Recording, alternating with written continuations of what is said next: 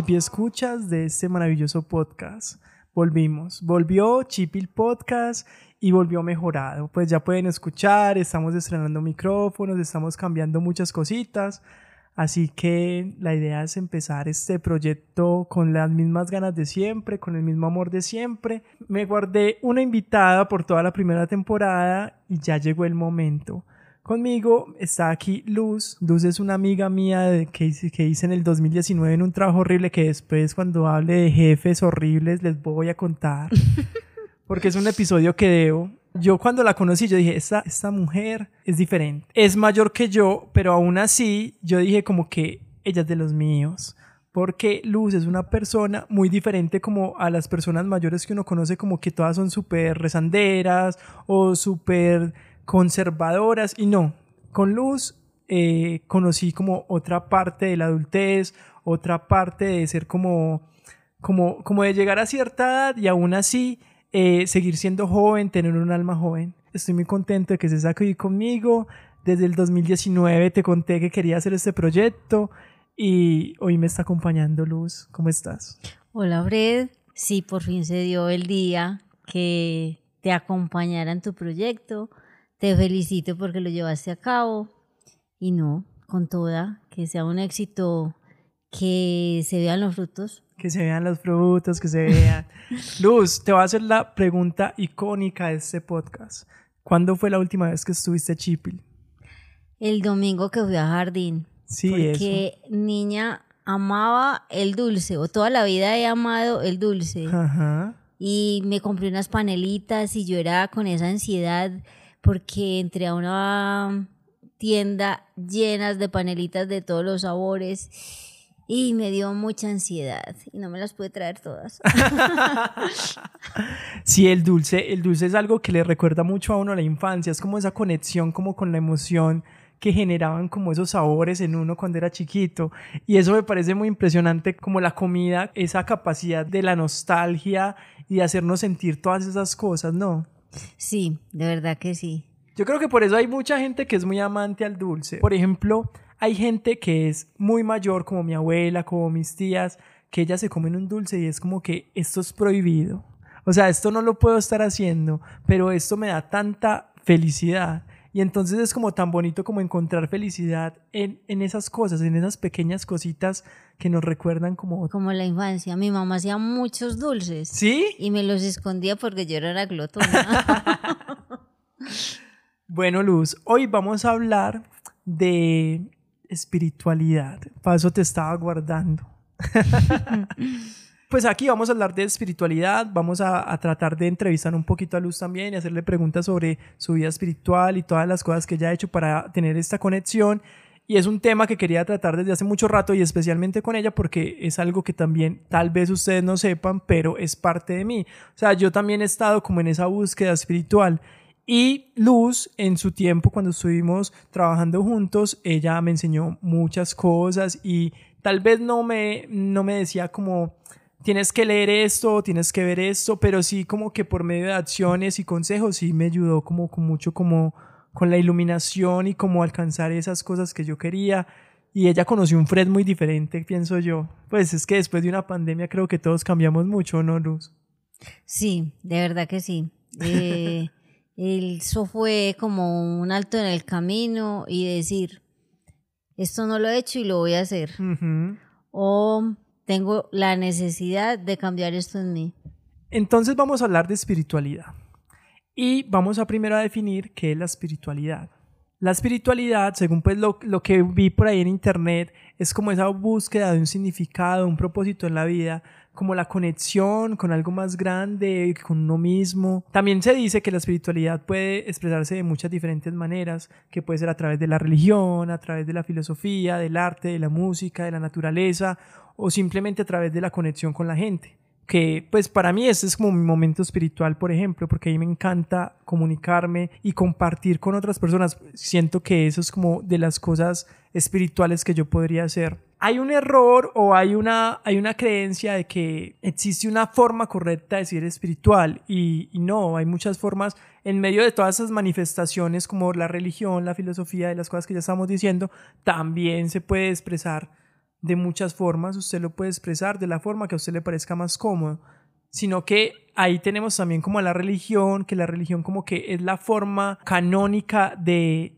de espiritualidad, o la, al menos como la que se nos enseña de primero, pero de eso vamos a hablar más adelante. También leí que hay algunos como ejemplos de actividades espirituales que pueden ser la oración, la meditación, eh, los rituales religiosos, como ya había dicho, la práctica de la bondad, ser bueno con los otros, tratar bien a la gente, o sea, como que la gente también como que lucha en contra de su instinto de reaccionar de ciertas formas, entonces como que hace como una mini meditación dentro de sí mismo y dice, no voy a actuar de esta forma o de aquella otra forma y eso es como un momento espiritual de, bueno, voy a tener compasión con el otro.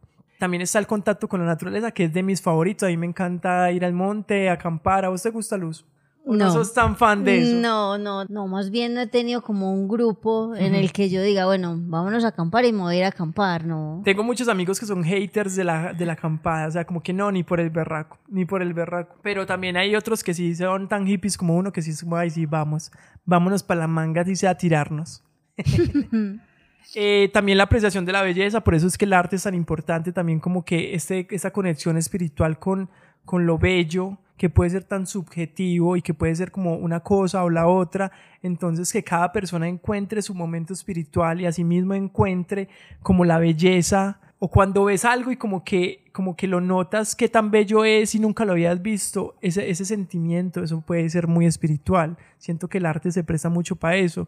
Muchas veces como música, que uno siempre escucha como sin atención y de un momento a otro como que le paras bolas y que dices como que ¿qué es eso tan maravilloso? O al menos yo sí soy muy melómano y a mí me encanta sentir eso. Yo soy melómana y me parece que es la mayor conexión que se tiene con el alma. O sea, usted allá, lo que usted no expresa con palabras, lo expresa cantando, bailando. O sea, se conecta de verdad con lo que usted en realidad es. Es que me acuerdo como en Soul, la película, ¿no te la viste? Que trata de un man que es músico, que se muere, entonces que después va como a un lugar donde hay unas almitas azules y todos son almitas azules, ¿no las has visto? No, no la he visto. Bueno, en Soul hay como un momento donde usted tiene como una conexión con la quinta dimensión. Y esta tal conexión es cuando usted hace lo que le apasiona. Entonces, por ejemplo, los músicos tocando su instrumento o como ese, ese momento como de desconexión con la realidad y como que solamente te concentras en eso que te gusta, que te apasiona, te vas a esa otra dimensión. Y la música, por ejemplo, es mucho de llevarte a esos, a esos instantes, a esos momentos donde tienes como ese tipo de conexión, ¿no? Sí, de verdad que sí. Uno como que se transporta. Se transporta. O sea, la realidad deja de, de como no importar, también deja como de doler, sino que estás como escuchando los instrumentos, sintiendo las notas, o sea, o al menos yo lo siento. Tal vez haya gente que se conecte con otras cosas y muy bien por ellos, pero los que sienten eso que yo siento con la música es increíble. Otra actividad espiritual puede ser el aprendizaje o el crecimiento personal, que creo que, que algo que tiene luz y por ejemplo que yo he buscado es ese crecimiento personal, como esa búsqueda de ser mejor, de, de tratar mejor, de compartir mejor, o al menos yo sí he tenido como esa preocupación o esa, esa cosita, como esa espinita de querer. Esa curiosidad. Esa curiosidad de querer hacer sentir mejor a la gente y que la gente se sienta bien cuando está conmigo. Es una preocupación que he tenido. Muchas veces en medio de lo rápido que uno va, no se fija tanto en cómo hace sentir al otro y siento que es un problema que he tenido muchas veces porque yo soy una persona muy acelerada y como que cuando la gente me, me hicieron caer en cuenta porque no fue algo que uno va viviendo y ya, sino que el otro te dijo como, hey, me hiciste sentir mal con esto o vas muy rápido o no te importa el otro y yo como que no, yo no quiero ser eso, yo no quiero manifestar eso, yo no quiero expresar eso. Ahí fue donde empezó como esa, esa cosita, esa curiosidad sobre la vida espiritual y aprender sobre espiritualidad. Comparto lo que dice Fred. Yo también desde muy niña siempre fue como con esa curiosidad que hay más allá, eh, también muy consciente que me sentía diferente a otras personas y de pronto tampoco lo sabía expresar o me quería ganar a algunas personas y de pronto se lo manifestaba de una manera negativa. Sí, sí. Entonces, al sentir el rechazo, yo decía, eh, yo quiero hacer algo porque es que yo no quiero ser así, yo no quiero vender esta imagen. Eh, entonces empecé como con una búsqueda no, yo puedo decir, yo no superé los por qué. Uno cuando está niño pregunta, ¿y por qué tal cosa y por qué tal la otra? Y yo me quedé con el por qué. Entonces empecé a buscar, a leer, a leer, a conocer personas que me abrieran esos mundos. Que tal vez te pudieran dar una respuesta, así sea pequeña. una respuesta. De ese es por qué. Al menos a mí me pasaba también mucho que mi familia no encontraba esas respuestas y que cuando aprendí las respuestas o aprendí cosas nuevas, y las decía en mi familia, era como, ¿usted por qué está pensando eso? Las mujeres de mi familia eran muy dogmáticas y al ser tan dogmáticas yo llegaba y expresaba o me cuestionaba por algo y entonces usted por qué está pensando eso, es que usted tiene que ser así, usted tiene que ser así eh, yo era una rebelde. Yo fui considerada una rebelde en mi familia. Yo también soy la oveja negra luz. Entonces yo sí empecé a buscar, a buscar. Bueno, por aquí también dice que hay varios beneficios en la espiritualidad. Mejora la salud mental y el bienestar. Pues yo siento que puede reducir el estrés en búsqueda como de esa paz o de esa conexión que por medio de varias herramientas que, hay podríamos llegar a ellas, como por decir la meditación, eh, ciertos, ah, también hay meditaciones activas, hay muchas formas como de conectarse y como dejar como los problemas que hay como de la vida diaria y todas las cosas como que en medio de la ligereza uno se va yendo y yendo y yendo, entonces como que tomarse su espacio, respirar, todos esos ejercicios que creo que en, a esta generación sí que les han enseñado promueve la conexión social. Siento que sí, pero no tanto. Porque promueve la conexión social, pero en el, en el ambiente que tú te mueves. Porque para otras personas sí vas a ser como una persona rarita. Lo que pasa es que ya hay muchas personas que ya andan en esa búsqueda, que sienten que solo lo terrenal o lo material, porque ahora sí estamos como muy invadidos por muchas cosas materiales. Entonces yo pienso que ya ahí estamos en un punto en que ya estamos como cansados, como hombre, tengo esto, ya tengo esto otro, y no me siento bien y no me siento bien y me estoy dando cuenta que con cosas tan simples sí nos estamos sintiendo bien. Sí. Y yo lo he dicho y soy muy observadora, la generación de ahora nació como con ese chip de que me gusta lo natural, de que me gusta lo simple, de que no me quiero complicar, entonces pueden estar, o si no se desvían en el camino, pueden llegar a encontrar esa espiritualidad o esa paz que tanto se, se busca de generación en generación. Sí. Y por último, dice que da un sentido a la vida.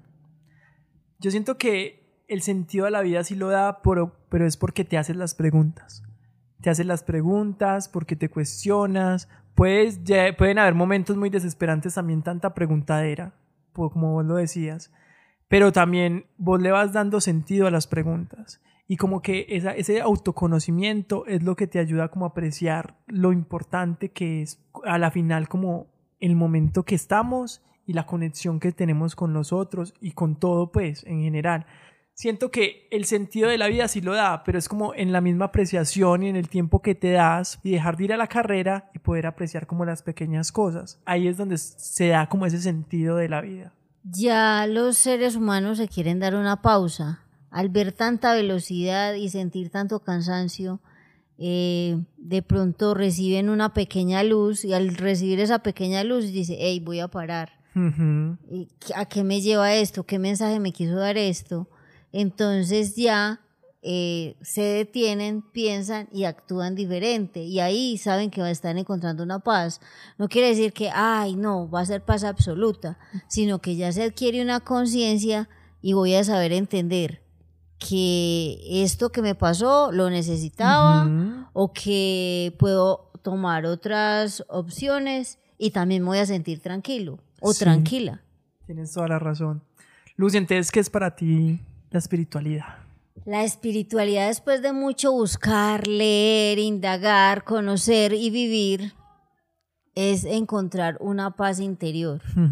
Yo siempre desde muy pequeña decía que, o sea, que lo que yo estaba buscando estaba dentro de mí. Pero, o sea, yo lo decía, pero, pero no lo sentía. pero ¿cómo llegaste también a esa conciencia de que lo que estabas buscando está dentro? O sea, eso es algo que no se aprende de chiquito. No, no se aprende, o sea, tuve que pasar por muchas cosas, yo vengo de una familia muy católica, eh, ante todo, respeto absoluto por sus creencias, entonces eh, yo no, yo, yo decía, un ejemplo, yo soy de una religión católica, entonces de pronto en un entorno donde decían, hay que tomar una cruz y hay que seguir. Y yo decía, una cruz, pero es que si ese señor se cargó una cruz era porque le iba a cargar por nosotros, yo porque también la tengo que cargar. Ya bájenme de ahí. Entonces, eh, yo decía, eh, pero ¿por qué tenemos que aceptar un sufrimiento? ¿Por qué tenemos que sufrir? ¿Por qué no podemos vivir la vida de otra manera? Yo me acuerdo que, o sea, yo que vengo del campo y de un, de un televisor cuadrado, no se me olvidó una imagen que era de yoga, pero yo era muy niña. Entonces yo veía la, la muchacha ahí meditando y decía, yo quiero hacer eso. Yo, yo la veía vestida de blanco y yo decía, eh, yo la veía ahí que como con esa tranquilidad, yo dije, yo quiero hacer eso. Entonces, ya pues con el paso del tiempo, ya lo que crecí, que me puse a leer, me di cuenta que eran las artes holísticas y que las practicaba y yo me sentía tranquila, que me sentía en paz, que iba a la iglesia y yo me ponía a mirar, era eh, a reparar, a reparar y a repetir lo que repetía todo el mundo y yo siempre tenía una mente muy inquieta, entonces recé y pensando en una cosa, pensando en la otra. Y también estudié en un colegio católico, entonces todo era como paz y amor y nos vendieron una imagen de que todo era bueno y de que todo eh, y tendía a mejorar, pero uno a medida que iba creciendo y iba teniendo vivencias, se daba cuenta que todo no era tan bueno. Y empecé a tener experiencias donde la vida no se me estaba yendo como muy derechita, sino que me estaba mostrando demasiado dolor una de esas experiencias fue la muerte de mi mamá.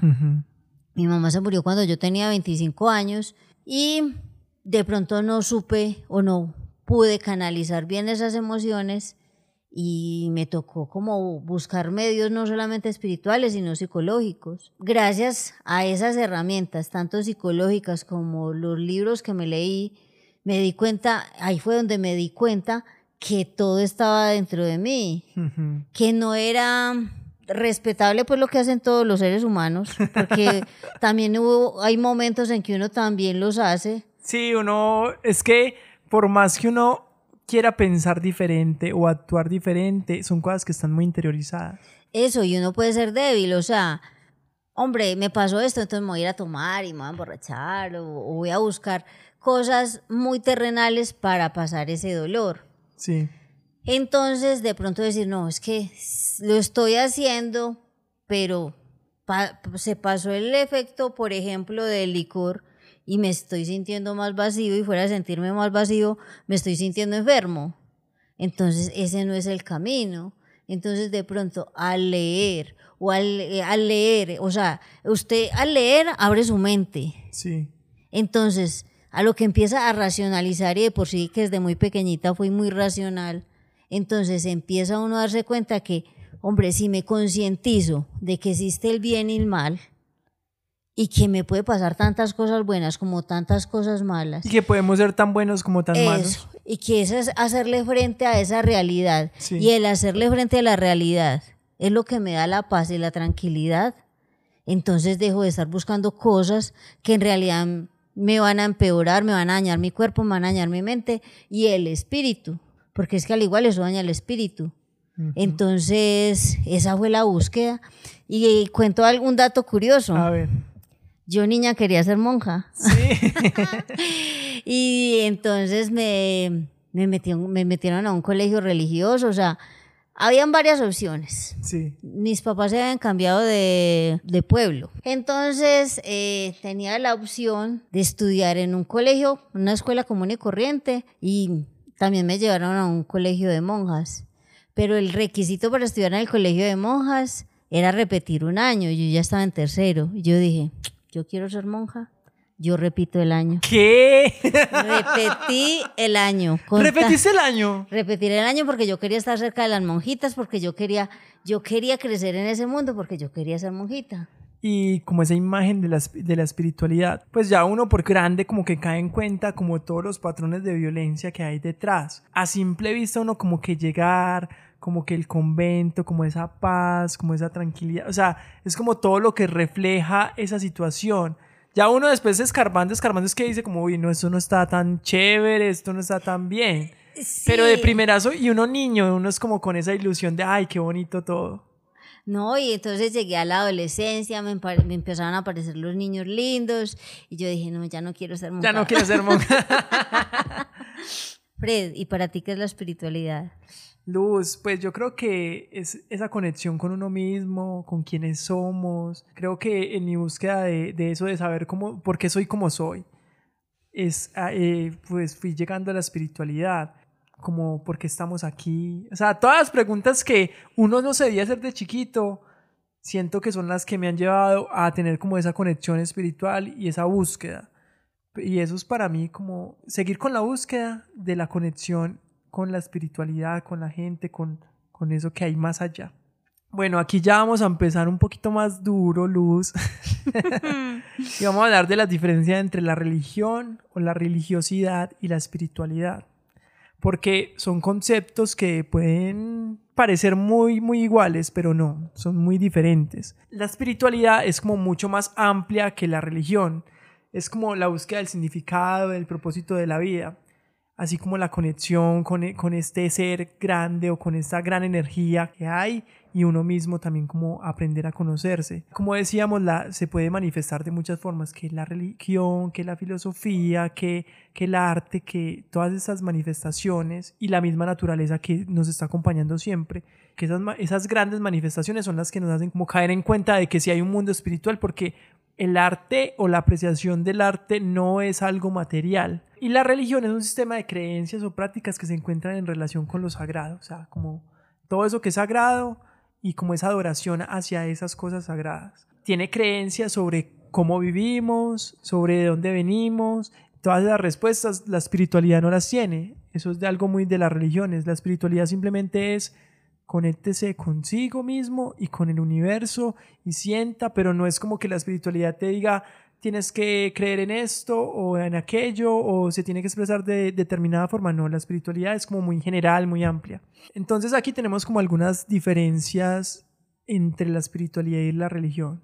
La espiritualidad es más personal que la religión. Porque, pues, para ser espiritual no tienes que ir a un lugar. O sea, vos puedes ser espiritual en tu casa, en donde estés, en el trabajo. O sea, no hay como que. Es como tú con tú. La, espiritualidad no requiere creencias en lo sobrenatural, mientras la religión suele estar basada como en creencias en un poder superior, en la existencia del más allá, mientras la, la espiritualidad no tiene esas cosas. La espiritualidad no tiene dogmas ni reglas, que las reglas son algo de lo que vamos a hablar mucho ahorita sobre la religión y es algo que sí es como que tienes que hacer las cosas de determinada forma. Es posible ser espiritual pero no religioso y también es posible ser religioso sin ser espiritual. Y ahí quería hablar de algo que muchas veces, como la religión es algo que ya está y que te dicen como es así y que simplemente siga lo que ya está. Más que todo en la gente mayor, en mi abuela y así, son como que yo creo en esto y solamente creo en esto.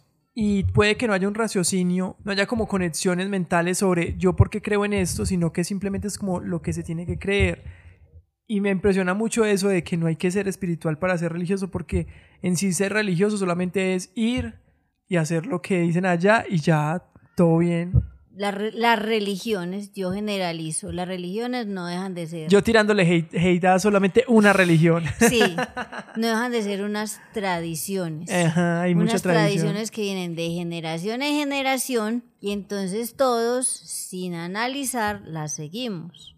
No voy a decir que no tienen cosas buenas y que no hay cosas que de pronto yo practique, pero ¿a qué viene de pronto la rebeldía? Porque se puede decir que es una rebeldía y la búsqueda de esa espiritualidad. Yo voy a decir principalmente lo que me duele como mujer. En las religiones castigan mucho a la mujer. Sí, sí. Y idolatran el hombre. Sí. Entonces yo nunca he compartido eso yo he sido como más bien rebelde en ese aspecto, eh, entonces no lo comparto. nos han creado como mujeres sumisas, obedientes, eh, nos han minimizado a que somos eh, débiles y que llevamos o ocasionamos el pecado. Entonces, muchas veces me cuestiono, hombre, ¿quién escribió eso? ¿Por qué, lo, ¿Por qué nos castigaron de esa manera? Sí. ¿Por qué lo escribieron así? ¿Quién dice que no lo escribieron como por, por ocasionar eh, contrariedad, por ocasionar una, una guerra mental entre hombres y mujeres? Porque eso es lo que hay una guerra entre hombres y mujeres. Cuestionarnos nos ha llevado más a buscar la espiritualidad, dejar tanto dogma, ah, no, es que tenemos que ser así, no, es que tenemos que ser sumisas, o, o ahí es donde has llevado el detonante de que las mujeres por rebeldía hacen totalmente lo contrario, para que dejemos de ser castigadas, porque eso es lo que nos hicieron, nos castigaron. Es como en la Inquisición, que la que pensaba diferente o la que era diferente, bruja. Eso, para la hoguera. Las quemaron por brujas. Entonces esperemos que nos quemen a las de ahora. Eso es lo que yo pienso, Luz. O sea, como que si es como un sistema de creencias ya preestablecido, que hace mucho tiempo ya venimos pensando lo mismo y actuando de la misma forma. Y hay gente que se queda ahí. Y es como, yo nací eh, para esto y soy de determinada forma y así me crearon y ya nunca hay como ese, ese pensamiento de, hey, yo podría ser diferente, yo podría actuar diferente. Es algo que yo me he cuestionado, que sé que muchos amigos míos se han cuestionado, pero también sé que hay gente que no le importa, o sea, no le interesa. Eh, Fred, nos estamos enfocando mucho en lo bueno, pero también tenemos que creer que existe lo malo. Entonces hay algo que esto que estoy haciendo en realidad es bueno o el que en realidad está actuando con tanta libertad es el que en realidad es el bueno. Después nos daremos cuenta, Luz. Después. Cuando lleguemos a algún lado y diga como que. No, hay una cosa, o sea, a nosotros nos educaron que eso también ha ayudado a que no creamos tanto en las religiones, en que de pronto sea un líder espiritual o sea un cualquier persona de no digamos líderes, gobernantes de, o, jefes de algún lugar, que porque tienen ese poder contra los otros, los ultrajan y cometen injusticias.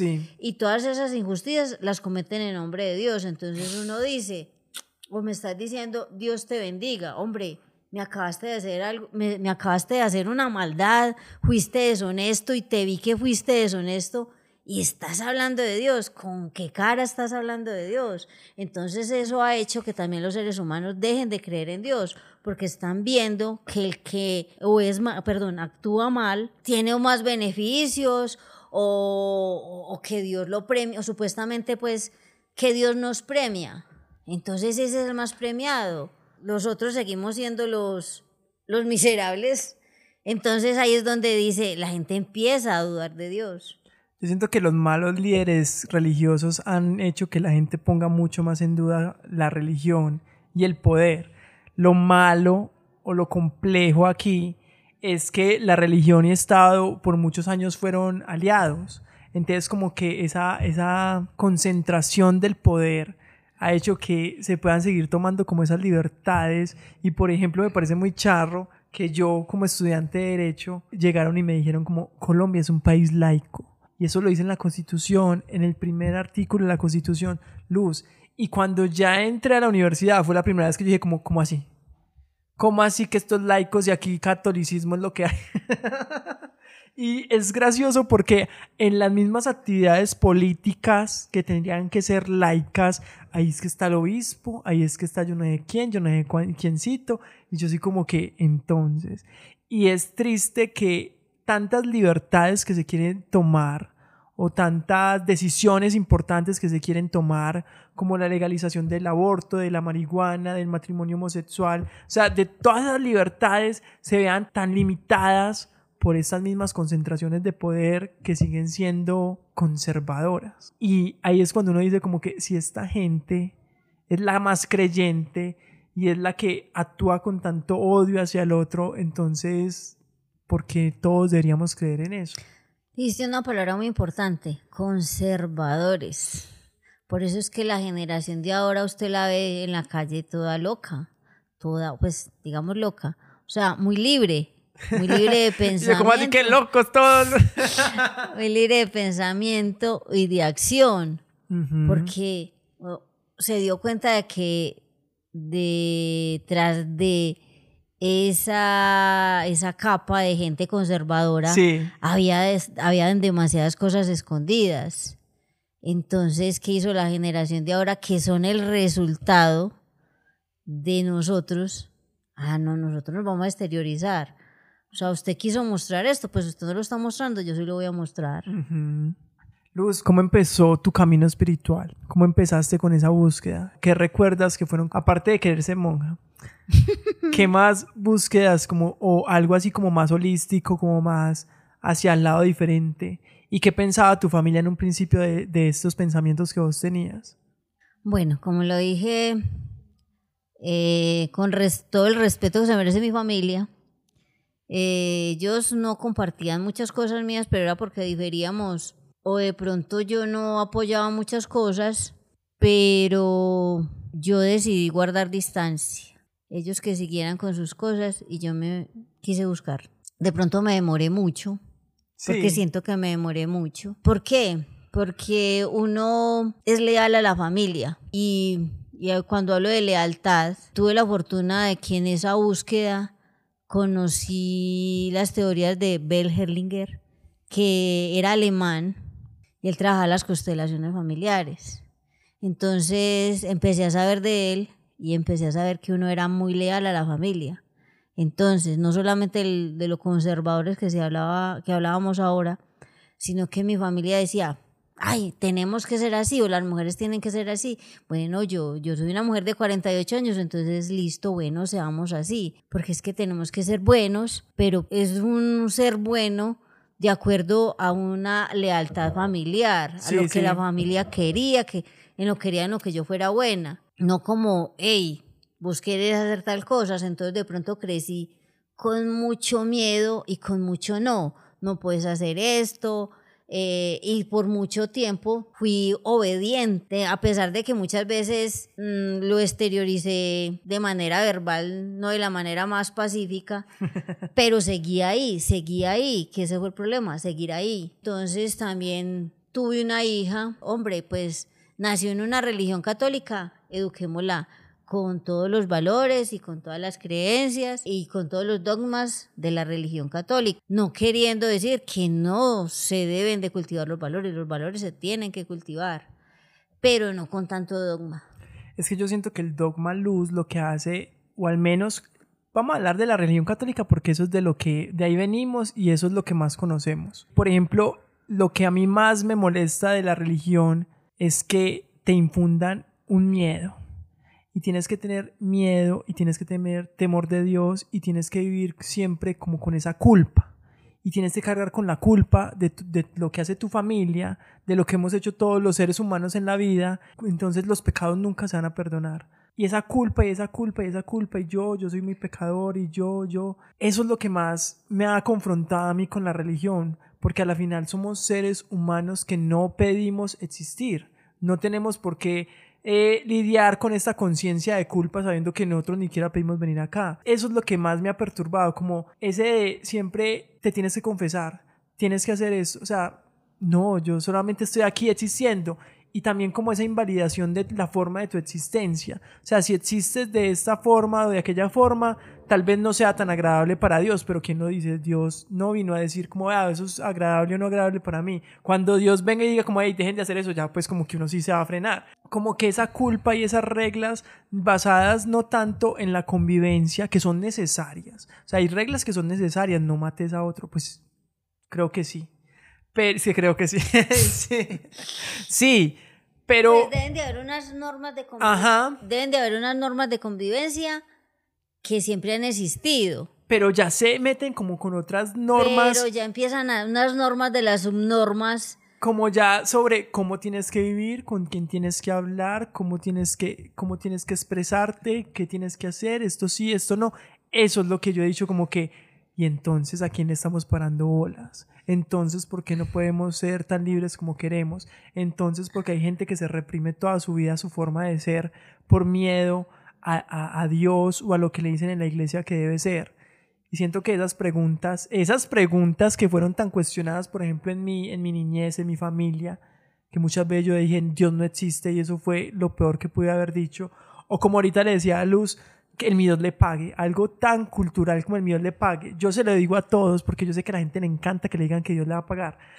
Pero tuve en mi adolescencia que uno es como más rebelde y hace las cosas como mucho más de frente yo tuve dramas con el mi Dios le pague porque no me gustaba, o sea, porque yo como que Dios que va a venir a pagarle a este man o a esta persona. Y en mi casa yo decía gracias y era como, ¿qué? Y entonces, ¿qué le falta? Así no se dice, diga bien. Y yo como que, gracias, o sea, qué tan agradecido tengo que estar. O sea, como que el mío le pague está por encima del gracias. O sea, es como mucho más gracias que un gracias. Y, me gané mi juetiza por eso también. Y es lo que yo digo, uno hace esas confrontaciones a su familia y a sus creencias y uno queda mal. Pero a la final uno está siguiendo como sus convicciones y está aprendiendo sobre sí mismo. Y esas preguntas son las que nos llevan a hacer lo que hacemos, a rodearnos de la gente que queremos rodearnos y a vivir como queremos vivir, que es lo que me parece a mí más importante. Yo también tuve un momento algo similar, tuve un momento de crisis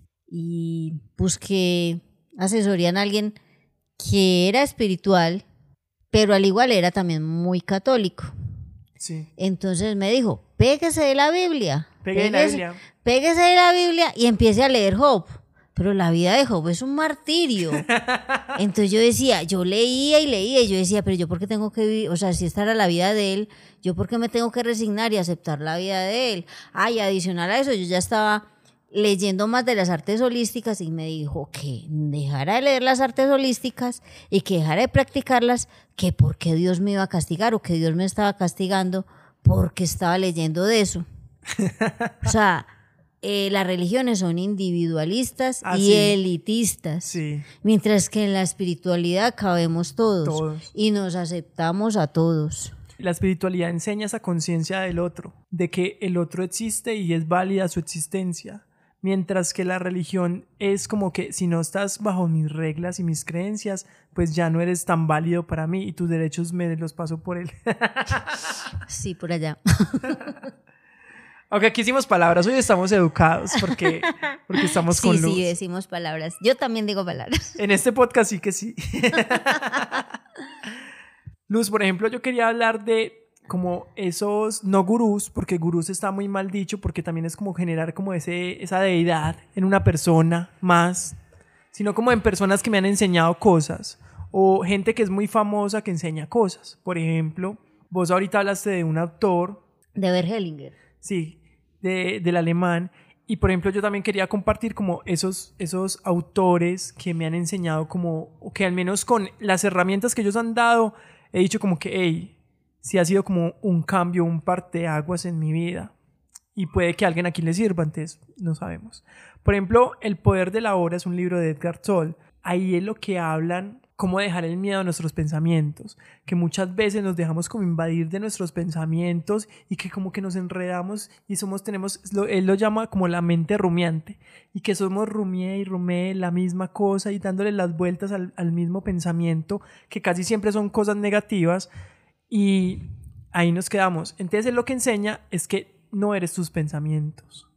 Entonces lo que dice o la teoría que él maneja es que tenemos que ver nuestros pensamientos como la conciencia que observa. O sea, observar nuestros pensamientos, que eso también se hace en la meditación, que vos estás en calma, estás en silencio, estás respirando y dejas pasar los pensamientos, sin identificarte con ellos o no. Sí. Uno tiene, o sea, y cuando uno es tan cuestionado, pero yo creo que casi todo el mundo ahora se mantiene con la, el cerebro lleno de cosas. Sí. Entonces uno es pensando una cosa, y, por ejemplo las mujeres que pensamos una cosa y hacemos la otra, entonces podemos ser multifuncionales, eh, una mente inquieta, nos da mucha dificultad aquietar la mente y es necesario aquietar la mente. Entonces lo que él dice es que ah, tenemos que dejar pasar esos, esos pensamientos como si fuera una tercera persona, como si fuera alguien más que los analiza. O sea, como que usted los deja pasar y así aprendemos a conocer nuestra mente y aparte de que aprendemos a conocerla, también dejamos de identificarnos con esos pensamientos negativos, porque la mente se va a los lugares cómodos, a los lugares que ya conoce. Y si tú eres una persona negativa, ¿a dónde va a tirar tu mente? A lo negativo, eso es que en realidad siempre buscamos el confort, así no sea tan confort. Pero es lo que ya has conocido. Porque como ya has conocido, ah, no, es que yo, yo soy muy triste, o a mí me gusta eso porque siempre me ha gustado, no ¿Por qué no, por no indagamos? ¿Por qué no exploramos? Luz, y otro autor, parce, él sí está en todas partes, él está en YouTube, pueden buscar conferencias de él, pueden buscar qué es lo que hace y todos van a quedar como, güey, es Joe Dispensa. Él habla del el poder de la mente, de la meditación y la manifestación. Él tiene varias teorías donde habla sobre el control de la mente y con ello pues cómo podemos cambiar nuestra realidad. Eso se hace por medio de como neurociencia y de la energía y de los átomos que somos. Entonces lo que él dice es que vivimos a través del hábito de ser nosotros, de lo que de lo que llevamos pensando toda nuestra vida, que también tiene que ver muy asociado con el otro autor, o sea, como qué tan cómodos estamos en nuestros mismos pensamientos. Entonces esos pensamientos nos dan reacciones emocionales y como esas reacciones emocionales siempre son las mismas, entonces usted siempre va a buscar como ese lugar. Entonces como, ay, sí, yo como soy de triste o yo siempre me identifico con algún tipo de pensamiento y entonces siempre caigo en los mismos patrones sentimentales o emocionales. A lo que va él es que dice que eh, pues el libro de él se llama Deja de ser tú. Entonces, ¿cuántas veces nos seguimos identificando con lo mismo, con lo mismo, con los mismos dolores, con los mismos sufrimientos? Y sí, tal vez tenemos que dejar de ser nosotros mismos y cambiar eso. Y lo relaciono mucho con lo que decía Luz ahorita. O sea, ¿cuántas veces nosotros hemos dejado de ser nosotros mismos? ¿Cuántas veces has dejado de ser tú para que, por ejemplo, hoy vos estés aquí sentada conmigo en el piso conversando sobre este tema? O sea, hay que como cambiar muchos paradigmas sociales en los que hemos vivido mucho tiempo como para decir como que, ay, estoy haciendo algo totalmente diferente a lo que pensé que haría en mi vida, ¿o no? Pues sí, yo no me imaginé hablando de espiritualidad porque siempre me ha parecido un concepto muy personal que respeto mucho y que hay un problema que se está dando mucho ahora o que de pronto se ha dado toda la vida y no, de pronto no se ha dado a conocer de que de pronto el que tenga un poquitico más de conciencia pueda jugar con la debilidad de las personas. Eso es lo que pasa mucho. Entonces me parece que es algo muy personal y muy individual. Por ejemplo, ese señor, mucha gente lo trata como gurú, o sea, él es lo máximo y tiene retiros de ocho días que valen como 15 o 20 millones de pesos y la gente es matada con eso. Es a otro tema que también queríamos ir Luz y yo, como hacia esa comercialización de la espiritualidad y de, por ejemplo, esos gurús y esa gente que ya sabe, que tienen un poquito más de expansión espiritual y que se aprovechan también de esa expansión. O sea, ahí es donde se puede aplicar. El rico siempre seguirá siendo rico y el pobre seguirá siendo pobre. Entonces, cuando digo que seguirá siendo pobre, seguirá siendo pobre de espíritu, pobre de mente y pobre de, de emociones y pobre de alma, porque él nunca va a alcanzar, porque como no tiene los medios económicos para llegar a, a tener lo que tienen los que tienen plata, entonces él nunca va a buscar otro medio más. Entonces siempre se va a mover en el mismo mundo. Siempre va a ser la miseria que lo acompañe, la miseria espiritual, la miseria mental y la miseria en el cuerpo. Tal vez esto era luz, era un conocimiento que tenían las élites hace mucho rato y que nosotros apenas la clase obrera estamos llegando a, a esos conocimientos. no hablemos de conspiraciones aquí. No, pero es que puede ser muy lógico, o sea, si, si vos decís como que la espiritualidad igual genera un gasto económico y está comercializada de tal forma, entonces puede que simplemente nos quieran seguir teniendo así para que nosotros sigamos enfocados en, en ser mano de obra y ya. Pero es que al igual, o sea, yo digo que, o sea, ya vos como ser humano, si vos sentís que adquiriste un poquitico de conciencia, y que sabes que eso que adquiriste lo puedes de pronto a alguien le va a servir, hacelo, pero no le cobres. o sea, dedícate a tu vida, eh, a tu profesión, pero lo espiritual no lo cobres. O sea, yo respeto, por, lo que sí respeto al máximo, pues es el trabajo de los psicólogos. Pero si es algo espiritual, no lo cobres. A ver, ¿qué es lo que vos digas como, esto me lo cobraron? Y yo digo como que no, pues tampoco me lo hubieran cobrado. No, lo que pasa es que una vez, o sea, tengo mucho que agradecerle. Una vez fui de un psicoanalista y le pagué la, la consulta y se me perdió. Y yo dije, pues, o sea, estás más llevado que yo. Pues me vas a, dar eh, reglas o tips sobre la vida y enseguida te me perdés con mi plata, no dudas. Pero eso era un psicólogo. una vez tuve una experiencia siguiéndole los consejos a una tía y para que se diera cuenta que su sobrina no era tan, tan bruja, me dijo que fuera a unas charlas que iba a dar un, sacerdote y obviamente fui a las charlas del sacerdote y yo he sido muy disciplinada, entonces fui a todas las charlas eh, y el examen final era hacer un examen de conciencia de toda la vida y irnos a confesar con él. Entonces, eh, yo muy juiciosa hice mi examen de conciencia hice el examen de conciencia, yo soy muy literal, busqué año tras año, mientras buscaba año tras año, alegaba conmigo misma que qué estupidez estaba haciendo yo ahí, que pues que no lo veía tan necesario, pero que hagamos caso. Listo, fui fui muy juiciosa, me acuerdo que hasta del trabajo pagué taxi para que, ah, no, fui, le hice fila, que para que me confesara, y él estaba en pleno diciembre, entonces no me paró bolas, que tenía que ir en semana, que porque ese día pues, estaba muy... Dios solamente trabaja en semana. Sí, que él estaba muy ocupado y que ese día no me podía atender. Y yo dije, bueno, está bien. Entonces yo le dije, con toda la humildad, respirando profundo, le dije, eh, padre, ¿qué día de la semana me puede atender? Y yo vengo. Tiene que venir a las seis de la tarde el día miércoles y alaba así como recañado. Listo, Luz María pidió permiso con una jefe que yo me he caracterizado por no tener buenos jefes. Eh, por dos, sí eh, soy. espero, espero que esta, vez ya no sea así.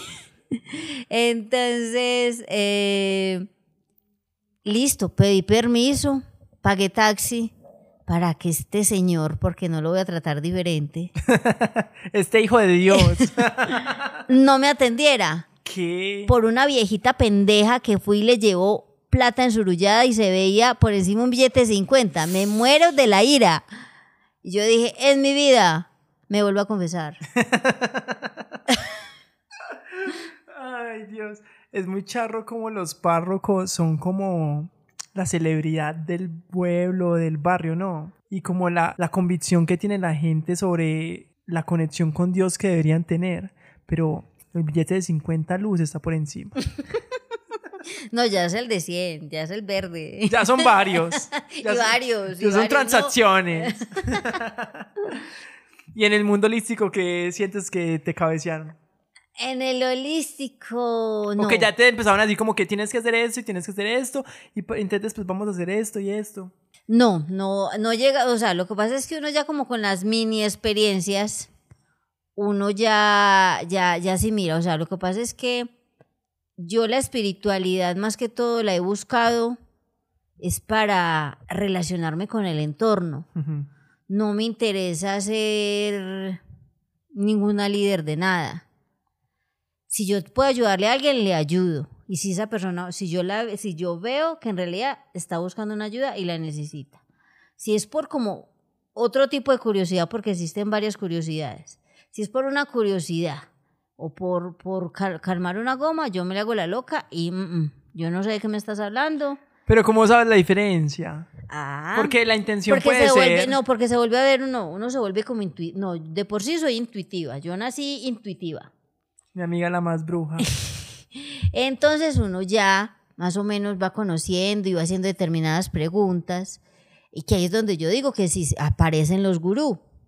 Porque uno ya a las personas les alcanza a ver la ansiedad o la debilidad. Y si usted se enfoca, o sea, cuando una persona es dispersa, usted le puede pasar cualquier cosa por el lado y no se da cuenta. Pero si una persona espiritual o gurú o lo que sea, hay personas muy enfocadas. Y al ser una persona enfocada, y de pronto que le interese la humanidad o que, o, que, o, los maliciosos, o sea, se le, le, mide las emociones al otro. Con dos o tres preguntas, usted sabe cómo está la otra persona. Si la persona en realidad se quiere abusar de usted, abusa. Sí, es más, hay una noticia de, de algo que pasó como en el 2019, 2020, no me acuerdo, creo que estamos en pandemia y es un man que se llama Ricardo Ponce, que era un gurú en México y él mandaba como unos retiros y en esos retiros empezaba como, como atacar como la identidad sexual de la gente y es que tú sufres mucho por tu sexualidad y empezaba, más que todas las mujeres y lo que hacía es que abusaba de ellas sexualmente. O sea, se aprovechaba como de todo lo que la persona le contaba sobre sus sufrimientos y terminó abusando de, de muchas mujeres y eso se volvió un escándalo horrible. No sé si pues todavía pueden buscar la noticia y todo, pero así hay muchos gurús. Yo no lo sabía y yo lo escuchaba. A Ricardo Ponce. Ay, Dios. Si hubiera ido Luz, pero allá también le hubiera... no. No, pero es que eso, en sí, y, y, lo que hacía el man era capitalizar con sus retiros y todas sus cosas. Y esa gente a la final sabe, pues ya tiene como eso que decías, como ya sabe, como las tres preguntas que le tienen que hacer a una persona para saber qué le duele y por ahí me meto. Bueno, yo con relación a, lo que es holístico, no me atrevo a decir que he sido, o sea, que de pronto han querido eh, buscar un beneficio económico o otro tipo de beneficio, porque siempre he buscado como en eh, lugares que son reconocidos. Entonces, he pagado las clases, o sea, he hecho tai chi y yoga en Confama. Pues ese es como, yo principalmente hablo de lo más conocido y que pueden acceder todos, desde una persona que tenga un, salario mínimo, porque si estamos empleados, lo mínimo que estamos es afiliados a Confama. Sí. Entonces podemos adquirir a ese servicio. ¿Qué pasa? Como dije ahora que los ricos siempre, o sea, sin necesidad de, minimizar a nadie, ni de, ni hablar con resentimiento. Entonces, de pronto hacen eh, retiros, de pronto uno no tiene acceso o sea, son de pronto retiros muy costosos, que la comida debe ser esto la comida debe ser lo otro. Y una vez sí tuve una experiencia en un lugar de que todo mundo muy refinado, eh, comiendo comida vegana. Comiendo flores. y resulta que ya en el momento de un compartir llegó con comida común y corriente, con papitas, con mecato. Entonces yo dije, bueno, entonces, ¿para qué? en una reunión donde o de pronto te está, necesitas como que un reconocimiento, ahí si apareces con una comida vegana y aquí ya, porque es otro tipo de compartir, entonces vas a aparecer con unas papitas o con unas papitas de limón, no, hay que ser consecuentes y coherentes. Sí, sí, sí. Con relación a que sí, de pronto sí sentí que no era muy confiable. Una vez sí conocí a alguien en un momento de que yo estaba de pronto con mis emociones muy bajas y él se dio cuenta que yo era una mujer intuitiva. Sí. Entonces eh, me quiso como entrar en su mundo espiritual. Sí. Pero su mundo espiritual no me daba confianza. ¿Y eso? Es que eso es lo que pasa con el mundo espiritual. O sea, existe un bajo astral y existen dimensiones superiores. Hay personas que se toman eso como un juego y eso en realidad no es un juego. Y yo sí soy muy eh, creyente de que, o sea, yo no creo en el Dios castigador. Yo creo en que todo lo que hacemos tenemos, trae consecuencias, sean buenas o malas. Eh, ya, listo. Que Dios me castigó, si yo lo quiero decir, que Dios me castigó o no, yo tengo ya la conciencia de que si yo hago esto, o sea, ya tengo y tengo que tener la visión de qué puede pasar si yo actúo de esta manera. Voy a afectar a alguien de mi entorno, me voy a afectar yo. Es que ya somos adultos y ya sabemos qué nos puede afectar a nivel físico, a nivel emocional o a nivel mental. Si no le queremos llamar religión. Pero ya todo trae, todo tiene una consecuencia. Todo tiene consecuencias, sí. Entonces es asumir esas consecuencias. ¿Y entonces qué pasó con este gurú? Entonces, eh, él dentro de su mundo me dijo, tienes que cambiar muchos estilos de vida. Los estilos de vida no eran muy descabellados, pero de pronto yo ya tendría que ser una mujer que pertenecía a él. Y yo dije, ay no, yo a él no quiero pertenecer. Tenías que ser mujer de él.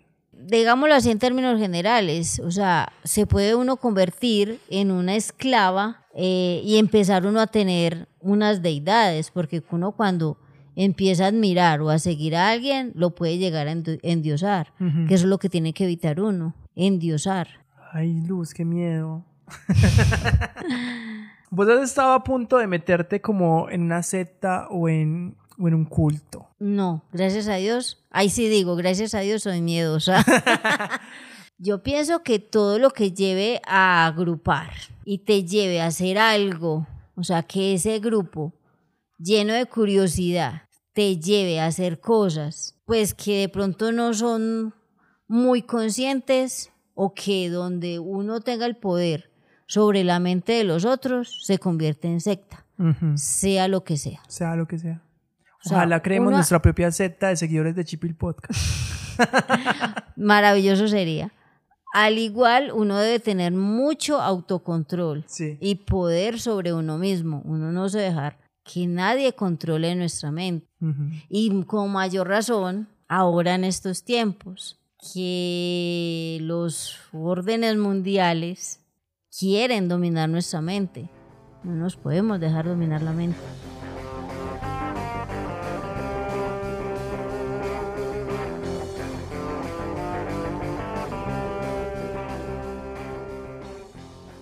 cómo no caer en una secta. O sea, qué cosa no es espiritualidad. O sea, qué cosa sí es espiritualidad o qué cosas no son espiritualidad porque ya es como más tirando hacia secta. Entonces, la espiritualidad no tiene que tener una historia narrativa. Como que no, es que al tercer día Dios nos creó, al séptimo día, bueno, sí, todas las cosas como que no tiene por qué tener una historia la espiritualidad. Simplemente es tu camino espiritual contigo, tu autoconocimiento y, pues las cosas que quieres manejar y como la conciencia que quieres tener.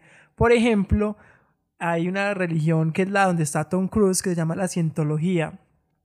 Entonces la cientología tiene, tiene una historia, tiene una narrativa donde ellos dicen que los aliens dejaron un huevo y de ese huevo se creó el hombre aquí en la Tierra. Se entra a un grupo y le dicen como no, es que nosotros fuimos creados por esta entidad o por esta... Ya ahí, ahí ya huele a secta, ahí ya es raro.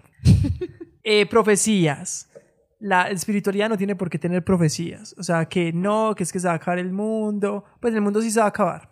Ahorita Luz me decía como que sí, ya vamos a acabar con él. Sí, vamos a acabar o sea, es que nosotros somos los que estamos acabando el mundo. Y nosotros nos vamos a acabar antes de que el mundo acabe. No, yo no sé si alcanzaremos. O sea, pero, o sea, si ocasionamos desastres naturales, si forzamos muchas, o sea, eh, con químicos eh, alteramos la naturaleza eh, desviando un río, ¿cómo no vamos a estar acabando el mundo? Sí, sí. Bueno, pero también es como esas profecías de, por ejemplo, que van a venir los aliens por nosotros. Hay una secta que es muy conocida, no me acuerdo cómo se llama. La vuelta es que el man que era el gurú de la secta o el líder de la secta les dijo a todos que se tenían que suicidar y todos se suicidaron y todos estaban vestidos igual. Hay una foto muy conocida donde todos tienen unos tenis Nike de una referencia que Nike de, eh, esa, esa referencia porque está muy asociada como con esa secta. Y él les dijo que no, que es que ya iba a venir Dios o esa entidad, no, no recuerdo qué era, por todos ellos, entonces que se tenían que suicidar para poder llegar antes y toda la cosa. Y se suicidaron un poco de gente, no sé si 200 personas o más personas. Eh, entidades mágicas si ya hay entidades mágicas, yo creo que ya sí es más tirando a secta. No sé en la diferencia, Luz, ¿qué pensará o qué? Es que vuelvo al, tema que toqué ahora. O sea, es que juegan con las mentes débiles. Vuelvo y digo, uno con la espiritualidad tiene que fortalecer la mente, aceptar que existe el mal y que existe el bien, o que hay cosas que a mí me perjudican y que debo estar lejos de lo que me perjudica. No, todo desesperado, mostrar mi debilidad y decir, hagan lo que quieran conmigo, es lo que usted diga.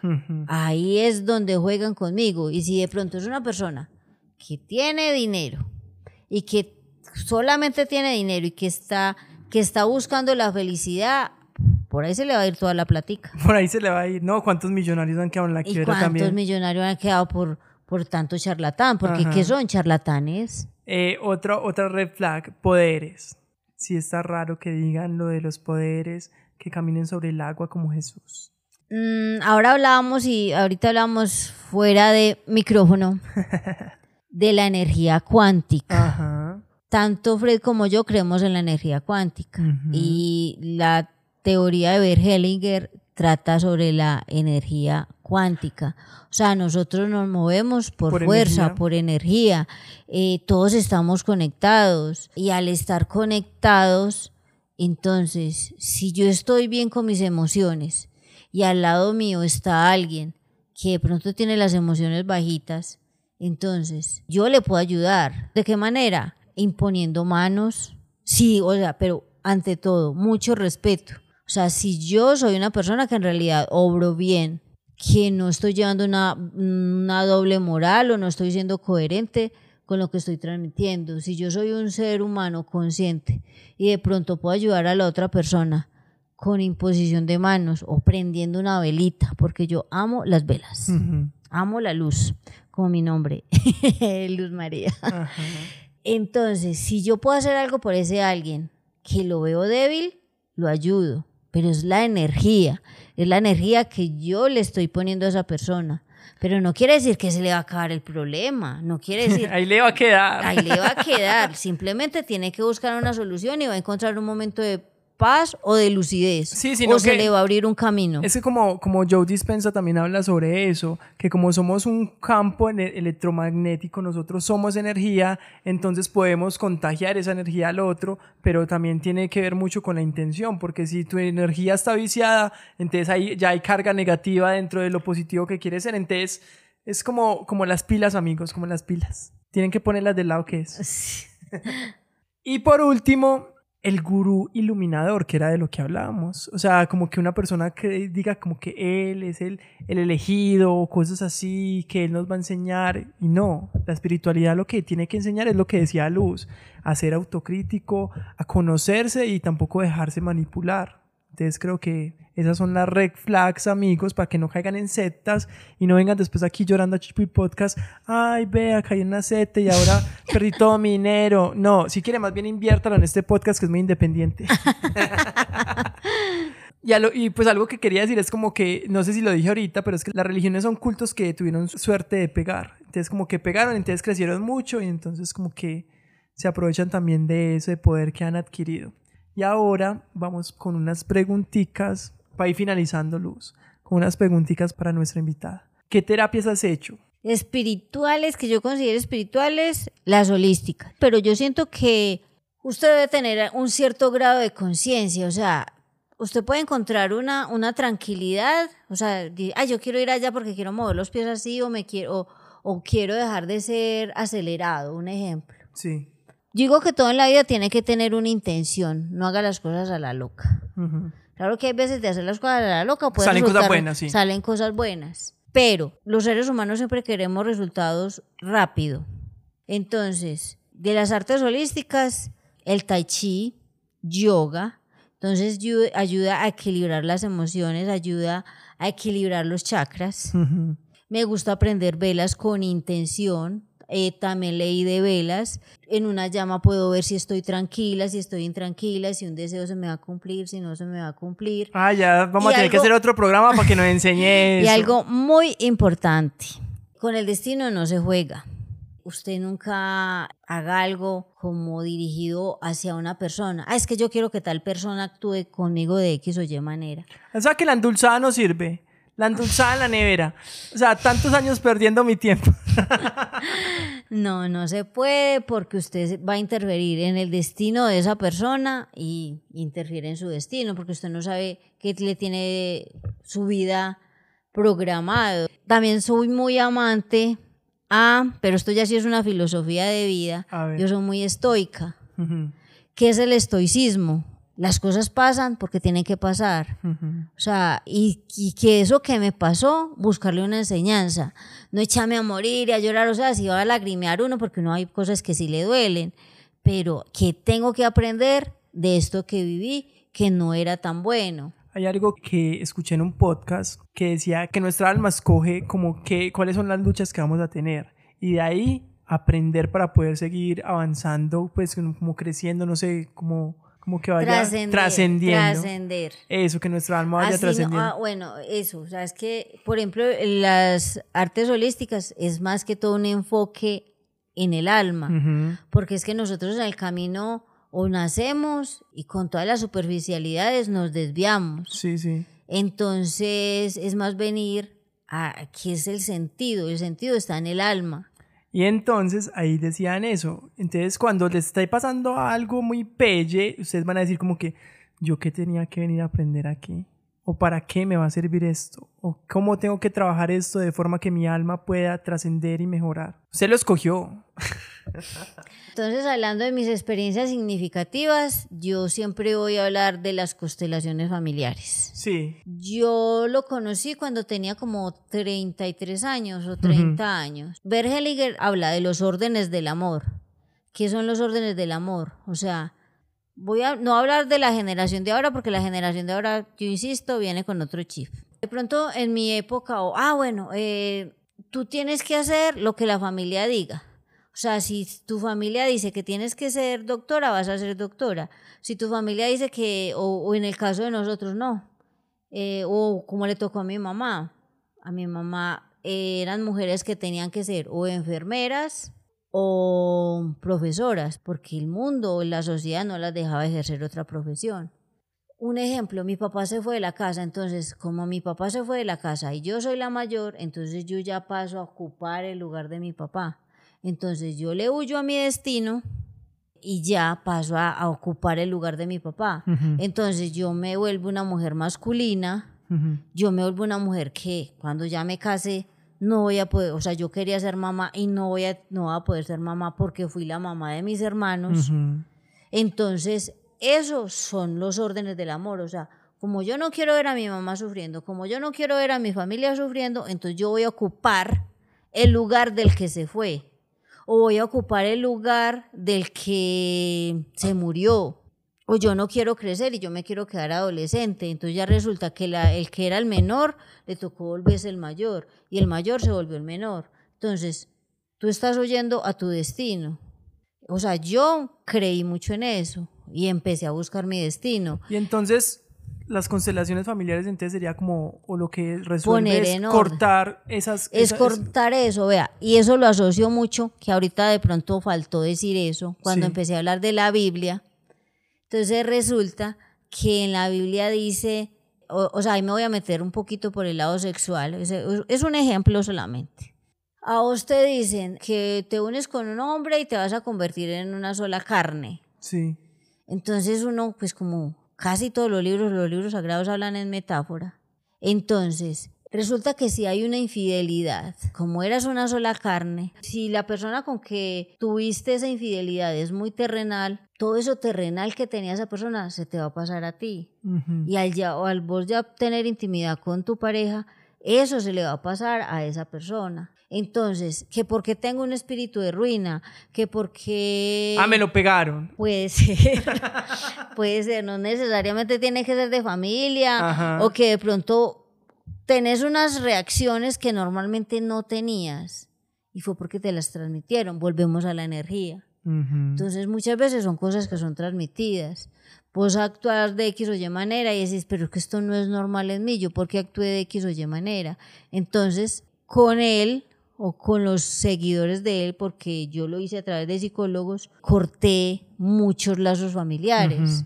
Muchos roles que te tocaba y tener. Muchos roles y de pronto se estaban viendo situaciones familiares que, o sea, más que todo, si no te sientes cómodo sea, vos sentí, te sentís estancado y es una lucha y es una lucha y vos no avanzás. Yo decía, no, es que esto no es normal, esto no es normal. Y era que no estabas haciendo Y de pronto era, era que yo, yo misma me corté el destino, que porque había que hacer, por la palabra es leal, porque tenía que ser leal a mi familia, porque tenía que tenerlos a ellos tranquilos. ¿Y dónde estaba mi tranquilidad? Mi tranquilidad nunca estaba, pero de pronto la de ellos sí. Entonces uno tiene que buscar ese, o sea, cuando vos ya estés bien, ayudas a los demás, pero no puedes ayudar a los demás si vos no estás bien. No, y además tomando roles que no te pertenecen. Y tomando roles que no me pertenecen. Otro camino que me parece espiritual, que debido a que yo siempre crecí con mi fuerza masculina muy activa, siendo mujer, aclaremos. Entonces, eh, de pronto, con la pareja que estaba en el momento, no había mucho choque y no, la relación no era sana. Entonces, eh, busqué, principalmente busqué ayuda psicológica. Cuando busqué ayuda psicológica me di cuenta que yo era, tenía más, eh, más fortalecido el, el hemisferio masculino que el hemisferio femenino. Entonces, como siempre fui una mujer tan inquieta, yo decía, ¿yo qué hago para fortalecer mi femenino? Entonces, palabras mágicas, apareció la danza árabe. Pero cuando yo me meto a algo, no me meto es que, ah, no, es que me fui como una loquita a bailar danza árabe. No, yo empecé, yo me empeliculé y empecé a leer del tema y empecé a fortalecerme como mujer y empecé a leer que era un camino, o sea, que en realidad era la espiritualidad, era que yo estaba fortaleciendo mi energía femenina, de que yo me estaba dando mi lugar de mujer, de que yo me estaba fortaleciendo, de que yo me estaba haciendo respetar. Es que eh, cuando usted habla de espiritualidad, habla del respeto que yo me doy, del lugar que yo me doy. Muy importante, Luz. Ah, eso la traje. Ah. Sí, eso veo. Luz, ¿cuáles son como esos pequeños rituales que haces en tu vida diaria? O sea, como, como en tus días diarios. A ver, yo de pronto, los que alcancen a escuchar que dirán, no, ella se mantiene rezando, ella se mantiene meditando. No, soy de una mente muy inquieta, eh, pero sí tengo mis momentos. ¿Qué hago? Que sí soy, con lo que sí soy como me gusta practicar las velitas, pero siempre como con una intención. Brindo inciensos. Tengo una campana en mi casa que si de pronto, que aunque vivo sola, que de pronto eh, se me alteraron las emociones en la calle, entonces llegué como algo alterada o con mal genio, activo la campanita, entonces ya se me bajan mis emociones. Eso es como lo principal. Y me parece muy importante escribir. Eh, Aparte de ser una terapia psicológica muy buena. Eh, yo quiero que algo en mi vida me mejore, yo escribo, pero siempre pido gracia y favor, o sea, que tenga una iluminación superior, o me imagino que esto también lo van a escuchar personas de la religión católica, en el Espíritu Santo. Los que crean en el Espíritu Santo pedirle al Espíritu Santo que los ilumine. Para escribir. Para escribir. Para que, o sea, usted escribir con sabiduría. Ahí vuelvo a, lo de ahora. Nunca diga como un niño chiquito, es que yo quiero este carro y tiene que ser este carro. No, que llegue a mí lo que me conviene a mí, que sea para mi bienestar, mi favor y mi gloria. ¿Qué piensas, Luz, de los mal llamados atajos espirituales? O sea, los psicodélicos, los hongos, la ayahuasca, el yagé. ¿Qué piensas de todas estas medicinas? ¿Has hecho alguna? Eh, voy a ser muy sincera. No sabía que eran considerados atajos espirituales. Ahí sí, este muchacho me ganó. No he probado ninguna. Yo le invito. Que, ahí es donde yo digo, gracias a Dios soy miedosa. ¿Qué te da curiosidad? Siempre eh, digo que todo tenga que tener una intención. Sí. Si no tiene una intención y preferir, o sea, y buena, no haga las cosas. Pues yo sigo partidaria, no las haga. ¿Qué de pronto sí probaría? La, el viaje. Mm. Eso sí lo probaría, pero no en este momento de mi vida. Yo en este momento de mi vida quiero vivir y no y considero que, o sea, ya de pronto hice, hace poco hice una pequeña sanación y quiero ver los resultados de esa sanación que hice ya si de pronto veo que otra vez se me va a truncar algo, de pronto sí acudo a eso porque, bueno, ya que es un atajo espiritual, a ver qué pasa. Pero no, en este momento no considero que acudiría a ninguna de ellas. Dice que cuando llega, llega. O sea, que cuando tienes que vivirlo, llega Bueno, nada de incentivarme, ¿ok? Nadie está incentivando. Aquí no estamos incentivando el consumo de ninguna sustancia.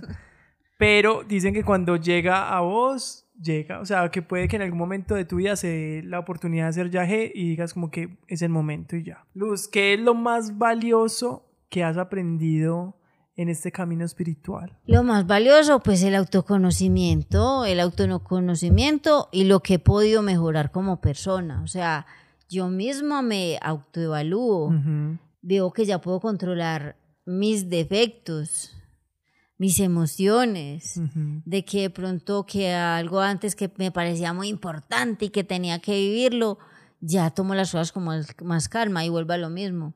No me convenía, no lo tenía que hacer. Y afortunadamente, o sea, yo muy joven me tracé, un, me, me tracé una meta y en determinado momento de la vida, al ver que esa meta no se iba a cumplir, yo me frustré y mucho. Es que yo creo que todos sentimos eso. Y mucho más como que cuando éramos niños, como que imaginamos como, como ese chiste o esas bromas que hacíamos chiquitos, como que cuando tenga 25 años ya va a vivir en tal parte y va a tener eso y va a tener eso. Y uno es como... O, mm". como cantan como es las hadas, son un mundo ideal. Un mundo ideal, uno es así. Y, y, llega, y llega uno a la adultez y taque.